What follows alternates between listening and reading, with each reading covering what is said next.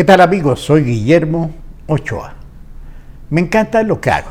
¿Qué hago? Soy periodista. Es decir, gozo de un asiento de primera fila en la vida del mundo y trato de relatar lo que veo, lo que toco, lo que huelo, lo que pienso.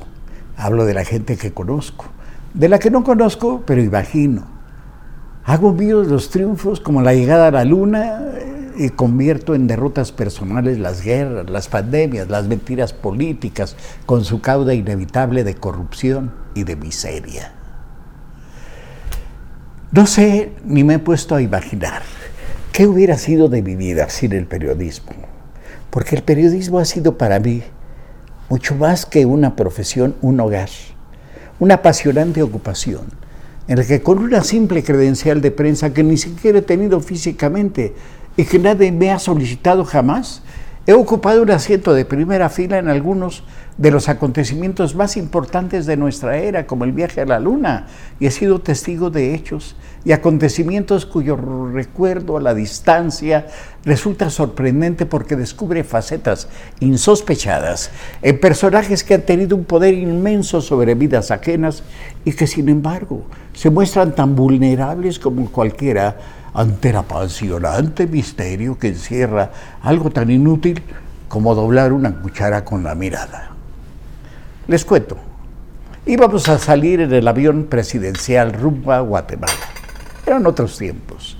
Si el presidente salía a la esquina a comprar unos chicles y así lo disponía, miles de entusiastas llenaban el zócalo para irlo a despedir cuando saliera de palacio y miles y miles más lo recibían cuando regresara a los 15 minutos, mascando y haciendo globitos, como solo el primer magistrado de la nación sabía hacerlo.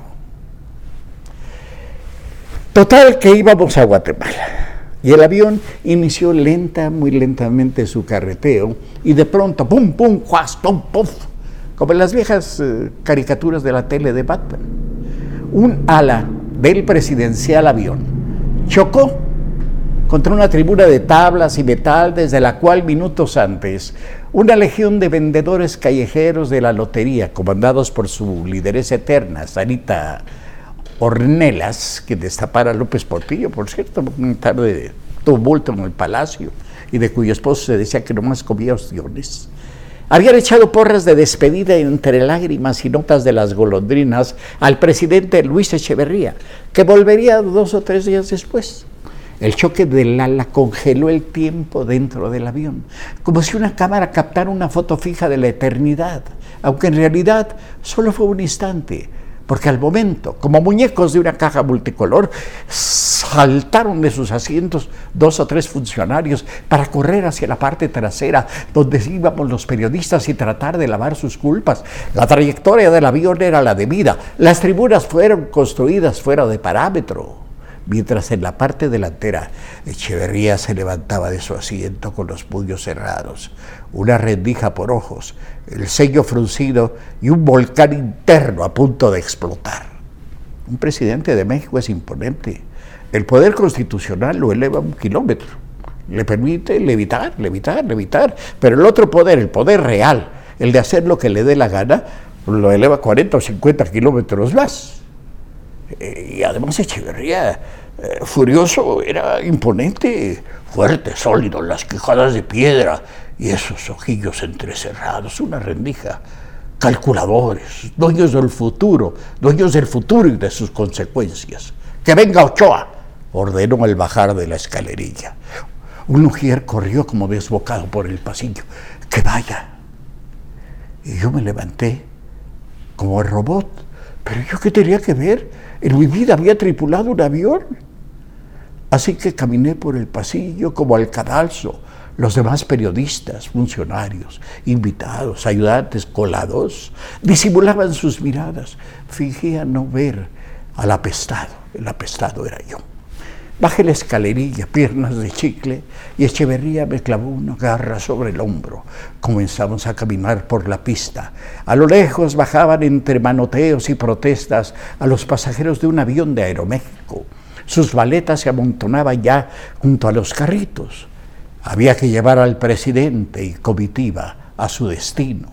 Era urgente, les explicaban en vano y los empujaban como a borregos rumbo al edificio central del aeropuerto. México, México.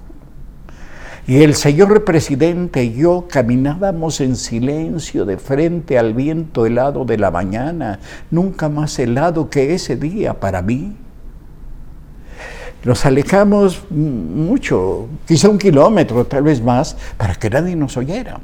Pensé que mi falta, fuera cual fuera, debía ser gravísima. Al fin, Echeverría se detuvo y ahora frente a mí, apoyado todo el peso de la nación sobre mis hombros, su rostro cercano al mío, esas rendijas por ojos, me preguntó con voz que no admitía ningún titubeo, ninguna duda, mucho menos una mentira. Guillermo, ¿qué opina de Uri Geller? Se refería desde luego al mentalista famoso que, que doblaba cucharas con el poder de su mente y del que decían que tenía sus que veres con la esposa de un alto funcionario que podría llegar a ser presidente. Primero enmudecí, luego medité. Después me repuse de la sorpresa y al final de ese proceso, que debe haber eh, durado un milisegundo, respondí, pues no sé, señor, yo creo que hay personas que tienen una mente muy poderosa. Usted mismo, señor, afirma que duerme rápido. Pero se me hace un desperdicio que usen un poder así para doblar cucharitas. Echeverría meditó. Luego soltó mis hombros. Ajá, dijo al fin. Y sonrió como si reafirmara una idea que ya tenía desde antes. Volvimos en silencio al otro avión. Los pasajeros desalojados y sus maletas habían desaparecido cuando al fin despegamos rumbo a Guatemala. Y estuvimos en Guatemala, visitamos Antigua, preciosa, preciosa ciudad.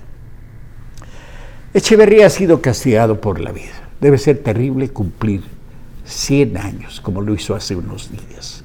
Llegar al momento en que nuestras facultades físicas prácticamente se han agotado y lo que queda de brillo en nuestra mente solo funciona para lamentarlo. Debe ser terrible en sí mismo. Pero haber llegado al cargo en el que uno se imagina lo puede cambiar todo y descubrir después que todo cambió, sí, pero para quedar igual o peor que antes debe ser pavoroso. La historia me juzgará, dicen que dijo. Pero el propio Echeverría lo reconoció en una de sus últimas entrevistas. ¿Qué hice? Se preguntó a sí mismo. Nada, absolutamente nada, se contestó a sí mismo. Yo viví periodísticamente cerca de él desde su campaña como candidato, que cubrí para Excelsior por decisión de Julio Scherer, mi director acababa de entrar a ese diario, Excelsior, y me mandaba a cubrir lo que siempre había estado a cargo del lamentable Carlos de Negri. Responsabilidad. Pero la verdad, lo hice también, que fue mi mejor eh, eh, momento periodístico, cuando al volver de la primera etapa entré a la redacción y Francisco Cárdenas Cruz, gran reportero de la Fuente Política, se levantó y comenzó a aplaudir. Luego toda la redacción hizo lo mismo mientras yo me sentaba. Abría mi escritorio, sacaba mi máquina de escribir y me ponía a llorar sobre ella, los brazos bajo la cabeza. De hecho, Luis Echeverría estuvo a punto de dejar de ser candidato a la presidencia cuando una tarde en la gira en Morelia, en la Universidad Nicolaita, un joven se trepó el templete donde estaba con otros políticos, funcionarios, maestros, etcétera, se hizo del micrófono y pidió, compañeros, pido un minuto de silencio en honor de nuestros compañeros asesinados el 2 de octubre en Tlatelolco. Todos nos pusimos de pie. Entonces el candidato Echeverría saltó de su silla, se adelantó a grandes zancadas, se hizo del micrófono y agregó, sí, pero también por los soldados que murieron ahí. Esa tarde, según supe, generales encabezados por el general Marcelino García Barragán, furiosos, le pidieron al presidente Díaz Ordaz que le retirara la candidatura. Díaz Ordaz lo meditó pero llegó a la conclusión de que la campaña ya estaba muy adelantada. Pero desde entonces supe, leí, me contaron, se dio cuenta de que había cometido el error más grande de su vida. Sí, pero, pero ¿saben qué? Yo sí creí que Luis Echeverría quería y podía hacer algo. Cuando al principio de su gira en Querétaro comenzó a caminar rápido, rápido, y dejó atrás a los viejos líderes, entre ellos a Fidel Velázquez, creí que, él podía y quería sacudir el árbol. Sin embargo, él también descubriría desalentado lo que supongo había aprendido desde tiempo antes. La política en México es como un árbol muy enraizado, un tronco muy grueso y ramas muy enredadas en sí mismos que acaban por atrapar a quien se atreve. Vino su arriba y adelante su frase de campaña, que no lo fue, aquella obsesión por el tercer mundo y por ganar el Nobel de la Paz, su campaña en el extranjero, publicitando una carta de los derechos y de deberes económicos de los estados que nadie leyó. El país seguía en descomposición, la aparición del Partido de los Pobres de, de Lucio Caballas, el asesinato de don Eugenio Garza Sada por una guerrilla de la Liga 23 de septiembre. México se le fue de las manos, se le fue de las manos como a todos. Echeverría designó sucesor a su amigo José López Portillo, con quien había hecho un viaje a Chile en un carguero cuando eran jóvenes. López Portillo, más tarde, lo nombró embajador de Australia, Nueva Zelanda y las islas Fiji. No se me ocurrió un lugar más lejano a México para mantener a un amigo cuya mente era incapaz de alejarse del ejercicio de la política. Lo último que supe del expresidente Echeverría fue lo que me contó un matrimonio amigo. El matrimonio lo fue a visitar a San Jerónimo, lo encontró solo, aunque de buen ánimo, y, como siempre lleno de planes, ya en su silla de ruedas para él y órdenes para los demás. Ustedes se quedan a comer. Luego vamos al cine y, y quizá alcancemos después el teatro. Era el tiempo en que tenía su casa por cárcel, es decir, no podía salir. Vivió un proceso por genocidio se le atribuye la matanza de Tlatelolco y el halconazo del jueves de Corpus ya dentro de su mandato. Proceso que según se aún no concluye, es un proceso que está abierto. Echeverría celebró hace poco su cumpleaños 100 vía Zoom.